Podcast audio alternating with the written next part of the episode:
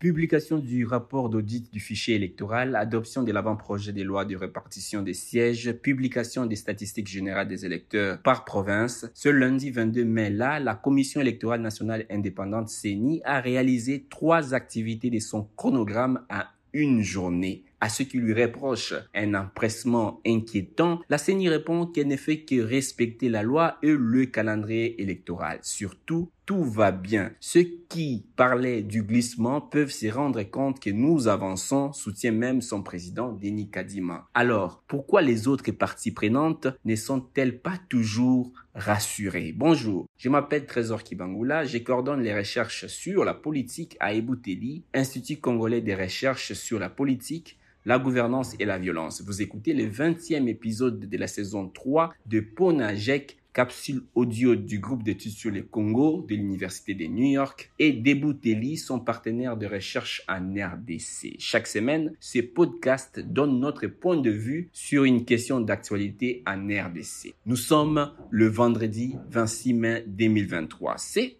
processus électoral ne ressemble-t-il pas à l'histoire de cet homme qui tombe d'un immeuble de 50 étages? Au fur et à mesure de sa chute, il se répète sans cesse pour se rassurer, jusqu'ici tout va bien, jusqu'ici tout va bien, jusqu'ici tout va bien. Mais l'important, c'est pas la chute, c'est l'atterrissage, rappelle-t-on dans les films.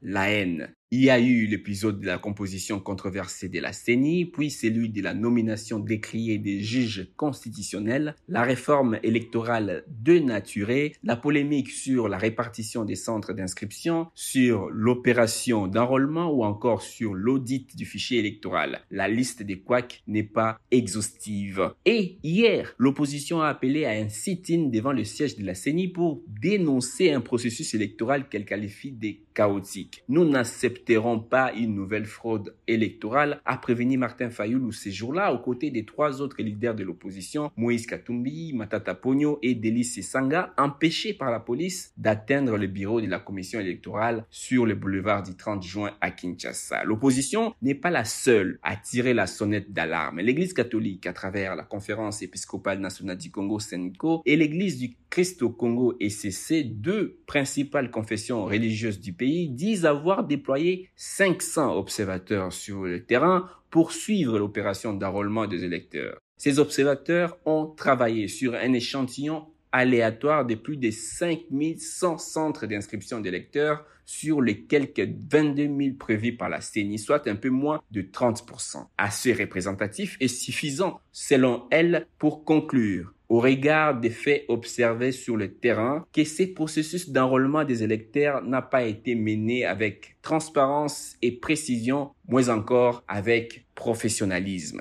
Cette mission d'observation fait entre autres allusion aux pertes en vies humaines dans certains centres d'inscription, au cas d'achat des services ou à des matériels sensibles de la CENI entre les mains des individus n'ayant pas qualité ou encore une inégalité dans la répartition des centres d'inscription et des cas, selon elle, des centres d'inscription non retrouvés à ces jours. Pour la SENCO et l'ECC, un audit externe indépendant et la publication des statistiques des enrôlés de chaque circonscription auraient pu rassurer les parties prenantes au processus électoral. Des recommandations non prises en compte par la CENI qui, on le sait, a choisi de faire recours à une équipe mixte d'experts électoraux à l'issue d'un processus de sélection décrié par l'opposition et par une partie de la société civile. Les statistiques générales des enrôlés n'ont pas non plus été publiées circonscription par circonscription. Nous nous en tenons à ce que disent nos textes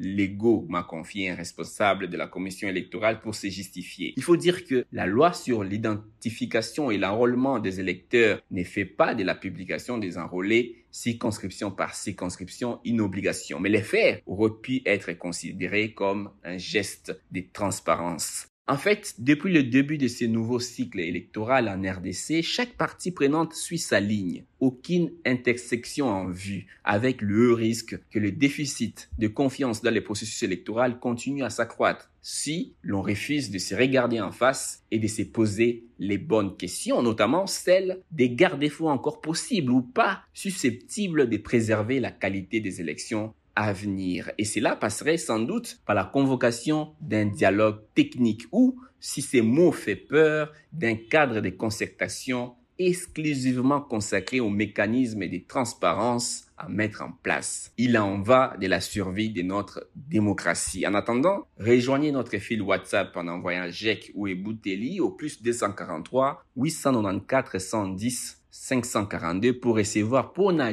chaque vendredi sur votre téléphone. À bientôt.